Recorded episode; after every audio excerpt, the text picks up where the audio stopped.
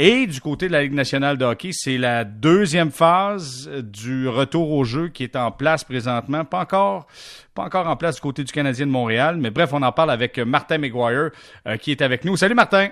Bonsoir Jérémy. Martin, dans un premier temps, là, avant qu'on se parle de ce qui se passe chez le Canadien et tout ça, euh, là, en fin de semaine, on voyait à gauche et à droite, là, on disait, bon, retour au jeu, il y avait des dates d'avancée. Ça semble chambouler un peu le calendrier. Là. Oui, effectivement, l'horaire euh, semble un petit peu bousculé parce que euh, le début de la phase 2, euh, dont tu as fait mention dans ton introduction, ne n'est pas arrivé vraiment à Montréal. Ça a été très tranquille, disons-le. parce qu'il faut dire qu'on a profité de la pause ici pour faire des réparations à la surface glacée à Brossard, au centre d'entraînement du Canadien. Alors même s'il y avait eu des joueurs en ville prêts à chausser les patins, ils n'auraient pas pu le faire au centre d'entraînement du Canadien. Euh, on s'en est parlé la semaine dernière. Il n'y a que deux joueurs de l'édition actuelle du Canadien qui sont restés dans les parages à Montréal. Euh, Paul Byron et on sait, euh, l'autre c'est Jonathan Drouin qui est resté autour aussi. les autres sont presque tous repartis à la maison. donc cette ouverture-là chez les Canadiens n'a pas été très significative parce que seulement deux joueurs autour, pas de glace disponible. on sait que les joueurs européens euh, pour la plupart, vont rester là où ils sont parce que dans certains pays, c'est beaucoup plus facile de patiner. Les glaces, euh, distanciation sociale, on est moins sévère. Euh, écoute, en Suède, l'équipe, la Ligue élite de Suède devrait commencer les camps d'entraînement bientôt. Alors, les joueurs de la Ligue nationale qui ont de bonnes relations avec certains clubs pourront même pratiquer là-bas. donc, ça nous mène peut-être à un report euh, du, de l'ouverture des camps d'entraînement euh, beaucoup plus pour la mi-juillet. Euh, mhm. Tu te souviens lorsque lorsqu'à la fin du mois de mai dernier, là, Gary Bettman sort publiquement et annonce le plan en disant que les joueurs y avaient adhéré, on se souvient que l'idée, le but, c'était d'avoir des débuts de camp d'entraînement au début du mois de juillet et peut-être des débuts d'activité de série au début du mois d'août. Alors là, si on est rendu à la mi-juillet pour les camps d'entraînement, c'est clair qu'on repousse un peu plus tard euh, dans, euh, pour l'ouverture de ces, euh, de ces séries avec la ronde de qualification auquel va participer le Canadien, qui nous mènera ultimement au couronnement d'un champion. Sauf que là, le couronnement du champion, Jérémy, là, on repousse, puis on est rendu probablement dans la dernière quinzaine de septembre, les premiers jours d'octobre, on sait trop. tout ça fait en sorte qu'on a le temps parce que comme on veut entamer la prochaine saison avec des spectateurs dans les gradins, on a le temps. Mais c'est clair qu'actuellement, euh, le, déboulement, le, jeu de domino, euh, le déboulement des pièces ne se fait pas aussi vite qu'on croyait. Et ce que ça veut dire, c'est que si on a du temps, comme tu le mentionnes, ça veut dire que la prochaine saison terminera également dans la période estivale. Tu sais, on, commencera pas tout ça au mois de janvier, puis finir ça au mois de mai. Il va falloir être capable, encore une fois, peut-être d'étirer la prochaine saison vers la période estivale. Oui, parce qu'écoute, euh, ce qu'on veut, on a on a été clair là-dessus.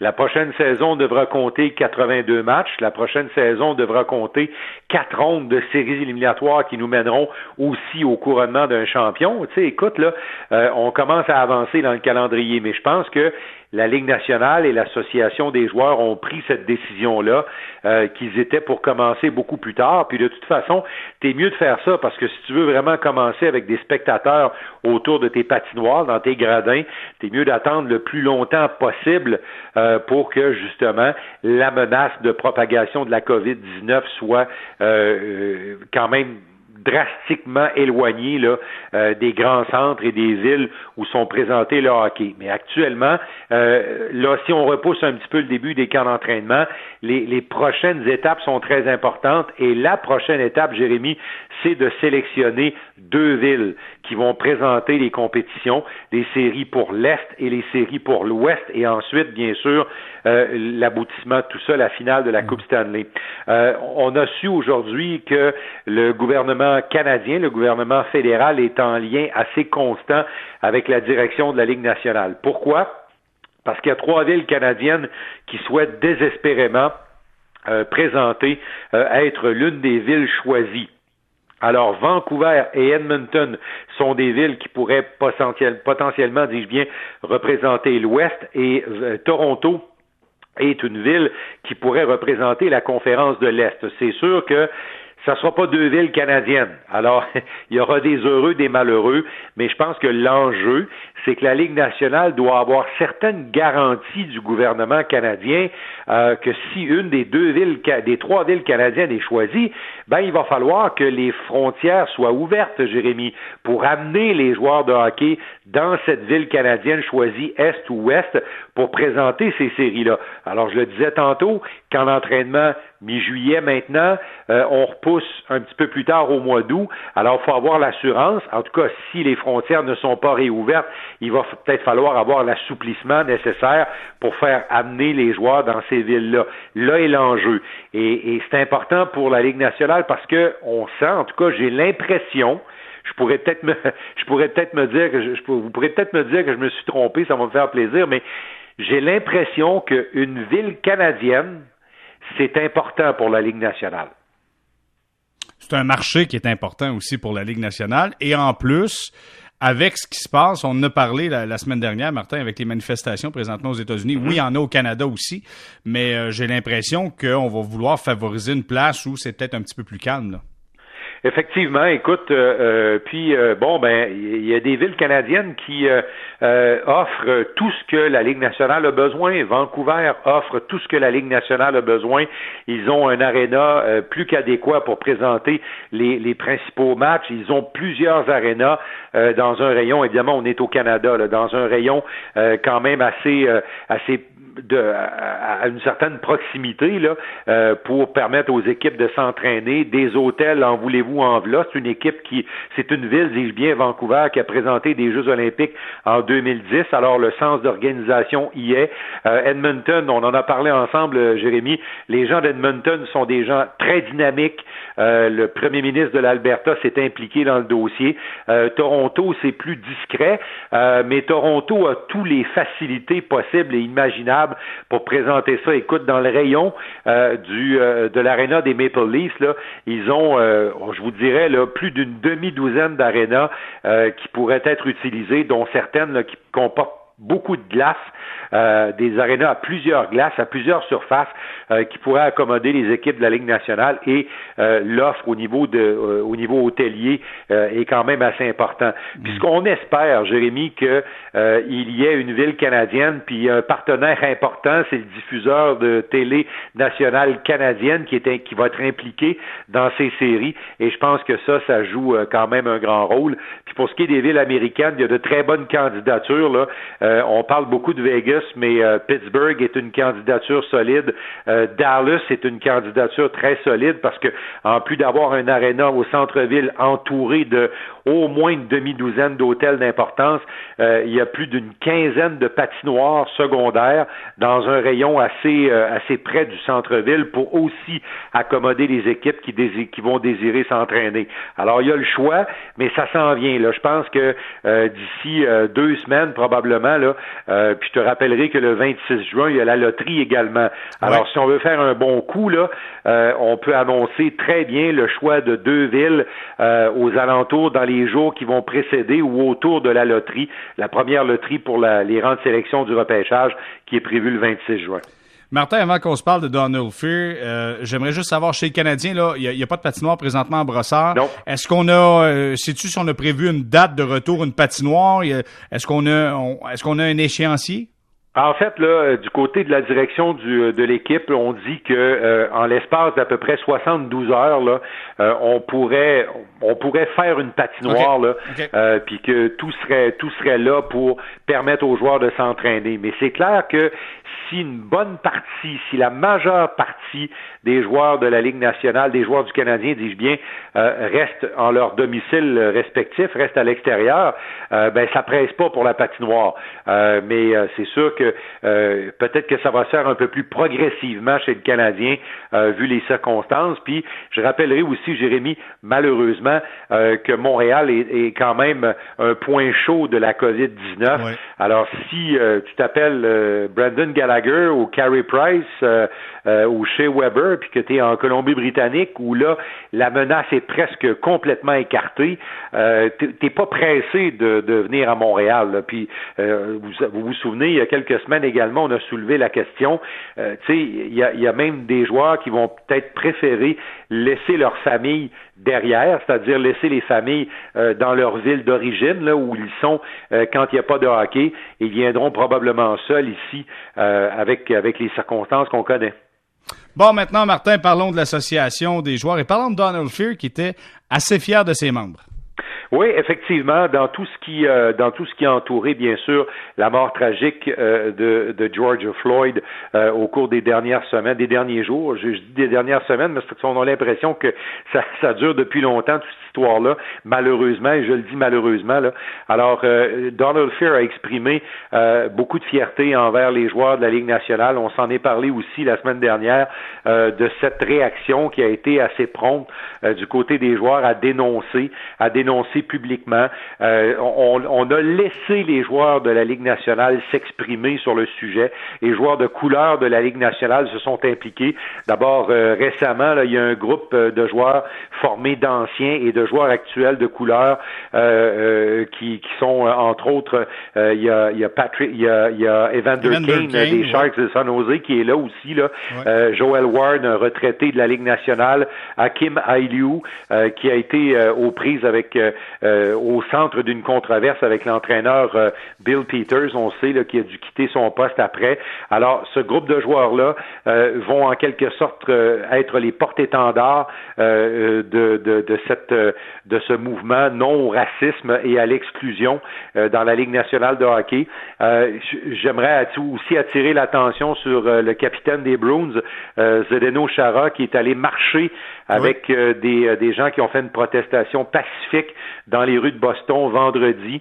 Euh, Chara s'est exprimé également publiquement euh, sur, euh, sur la situation, sur le cas du racisme et de l'exclusion. Alors vraiment, je pense que la Ligue nationale l'a bien joué ce dossier-là et, et la Ligue, en tout cas les joueurs, l'image des joueurs euh, sort gagnant de tout ça.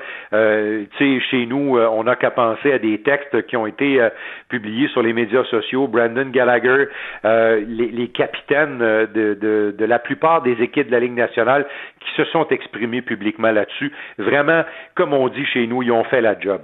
Ben exactement. Puis surtout, on avait débuté une campagne du côté de la Ligue nationale de hockey avant le début de la pandémie, avant le début des événements là, qui se passent du côté des États-Unis pour parler d'un sport inclusif, d'un sport qui s'adresse à tous et chacun. Donc, disons que c'est le prolongement de quelque chose qu'on avait déjà débuté du côté de la Ligue nationale. Absolument, absolument. Puis, euh, écoute, si euh, il n'y a pas beaucoup de, il a pas beaucoup de, de joueurs de couleur euh, dans la Ligue nationale de hockey, mais un mouvement comme ça pourra peut-être faire en sorte d'encourager des jeunes, Jérémy, qui, qui peuvent, ils peuvent se dire, écoute, on a une chance de jouer au hockey, si on a ce qu'il faut, si on a le talent, si on peut pouvoir se développer, euh, une ligue qui, qui prône l'ouverture comme ça, euh, euh, justement peut-être, en tout cas, peut-être euh, euh, une opportunité de rêver euh, pour plusieurs jeunes qui nous écoutent, parce que tu sais que le hockey au Québec, là, c'est devenu pas mal international avec l'ouverture des frontières et, mhm. et, les nouveaux arrivants qui, qui, ont, qui sont arrivés chez nous là, dans les dernières années, Jérémy. Le hockey, ça appartient plus seulement aux Québécois, ça appartient aux Québécois, aux nouveaux Québécois, et ça appartient aussi de, aux gens de partout à travers la planète qui viennent s'installer chez nous pour avoir une meilleure vie, ben, il adopte le Canadien puis il adopte le hockey. Alors, ça sera pas long, euh, Jérémy, qu'on va avoir vraiment, on va avoir euh, une ouverture quand même assez grande euh, sur ces, ces, familles, ces jeunes qui arrivent et qui auront, qui auront grandi en, en, en, admirant les joueurs de la Ligue nationale et peut-être en devenant, eux, à leur tour, des joueurs de la Ligue nationale. C'est à souhaiter. Maintenant, je veux qu'on prenne quelques instants pour parler encore une fois de Eugene Melnick, propriétaire ah. des sénateurs d'Ottawa. Aujourd'hui, sur Twitter, euh, euh, la tendance voulait encore un Melnick out. Qu'est-ce qui se passe avec Eugene Melnick et la fondation des sénateurs d'Ottawa? Écoute, je, je veux terminer avec un petit peu d'ironie euh, là-dedans parce que le prochain exemple va bien vous exprimer avec quoi les partisans des sénateurs d'Ottawa sont pognés en bon québécois en termes de, de, de propriétaires, de qualité de propriétaire. On sait que ça roule pas sur l'or, les sénateurs. Ça n'a rien à voir avec les employés de l'équipe, les hommes de hockey, les joueurs ou même le personnel, je tiens à le dire. C'est vraiment M. Melnick qui encore trouve une façon d'être sur la sellette. M. Melnick, euh, on lui a sauvé la vie, euh, Jérémy, il y a quelques années, puisqu'on a dû lui euh, faire une transplantation de foie. Alors, il a pu rester en vie à cause de ça. Il est, il est remis maintenant. Il a quand même une vie, une bonne qualité de vie grâce à, ce, à ce don d'organes. Alors, M. Mernick a voulu s'impliquer. En 2016, il a voulu créer une fondation.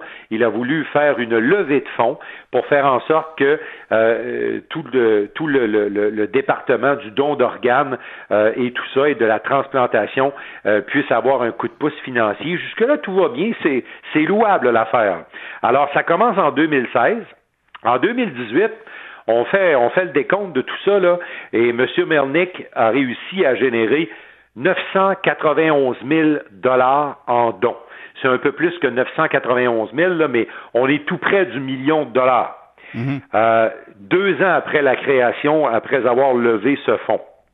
Quand on fait une petite enquête, parce qu'il y a des gens qui se sont penchés sur cette situation-là, on s'aperçoit que cette fameuse fondation, et c'est pas la fondation des sénateurs, c'est quelque chose que M. Melnick a créé de son côté qui, qui ne semble pas avoir de lien avec la fondation des sénateurs.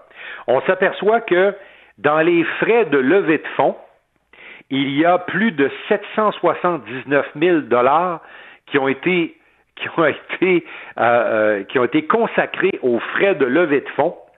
Et il y a 238 000 dollars et quelques piastres qui ont été consacrés à l'administration. Alors, deux ans après avoir fait une levée de fonds qui a ramassé presque un million de dollars, il a donné un chèque de 5 000 piastres aux gens qui euh, s'occupent de transplantation et de dons d'organes. Aïe, aïe, aïe, Allô? aïe, aïe, aïe, ça va pas bien, là. Ça va pas bien. Non, ça va pas bien. Et, là, il y, a des gens sérieux qui se penchent sur ce dossier-là et il y aura une enquête. Puis là, il y, a, dispute également avec la Fondation des sénateurs d'Ottawa qui, eux, perdent le, permis d'utiliser le nom des sénateurs d'Ottawa parce que ça se terminait, je pense, euh, tout récemment. Et là, on, euh, Melnick veut avoir le contrôle de ça également. Disons que c'est pas très, très jojo. Qu'est-ce qui se passe présentement? Non, non. Puis euh, écoute, est-ce qu'on souhaite vraiment que M. Melnick contrôle la Fondation des sénateurs quand on voit ce qu'il a fait avec cette levée de fonds pour les dons d'organes et les transplantations d'organes? Non, non, clairement. Honnêtement, tu ramasses un million, puis deux ans après, tout ce que tu trouves à faire, c'est un chèque de 5000 piastres. Ça n'a aucun bon sens. Honnêtement, ça n'a aucun bon sens. Puis je regardais, j'ai poussé un peu ce dossier-là cet après-midi, puis je voyais Anthony Leblanc qui est maintenant là comme mhm. président des sénateurs d'Ottawa. Lui qui a été de l'organisation des Coyotes de l'Arizona euh, à l'époque, euh, Coyotes de Phoenix, maintenant président des sénateurs d'Ottawa. Et je suis en train de me demander, est-ce que c'est pas lui, à un moment donné, qui va prendre le contrôle un peu de tout ça de l'organisation et laisser peut-être Melnick de côté?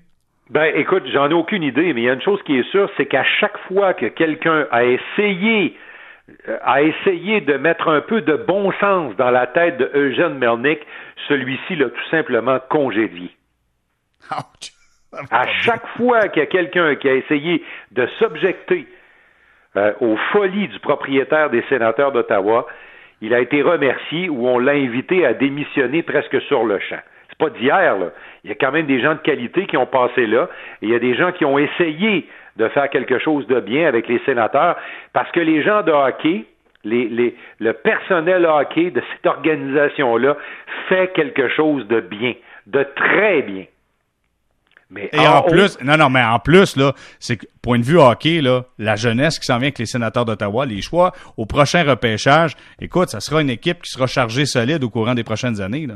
Écoute, euh, tu peux pas imaginer, euh, ferme tes yeux une minute, là le 26 juin, là, le 26 juin, les sénateurs d'Ottawa gagnent la loterie.